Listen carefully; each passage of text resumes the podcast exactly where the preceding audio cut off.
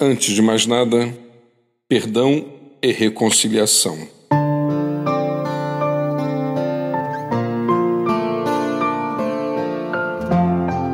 Quando o perdão se estabelece de maneira mútua, podemos e devemos falar em reconciliação.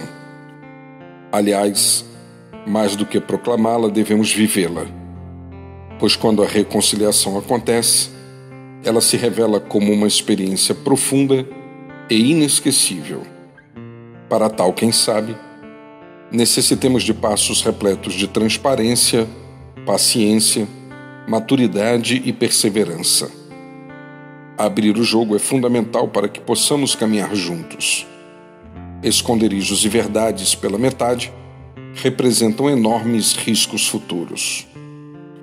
Todo processo de reconciliação solicita paciência Sangramentos e dores do passado necessitam de tempo para serem curados. Através dos dias, Deus age entre nós. Escutemos o que disse o escritor Gabriel Garcia Marques: um único minuto de reconciliação vale mais do que toda uma vida de amizade. O meu nome é Sérgio Andrade e você pode encontrar mais conteúdos como este em www.sergioandrade.net ou solicitar pelo WhatsApp em 819 9989 0586.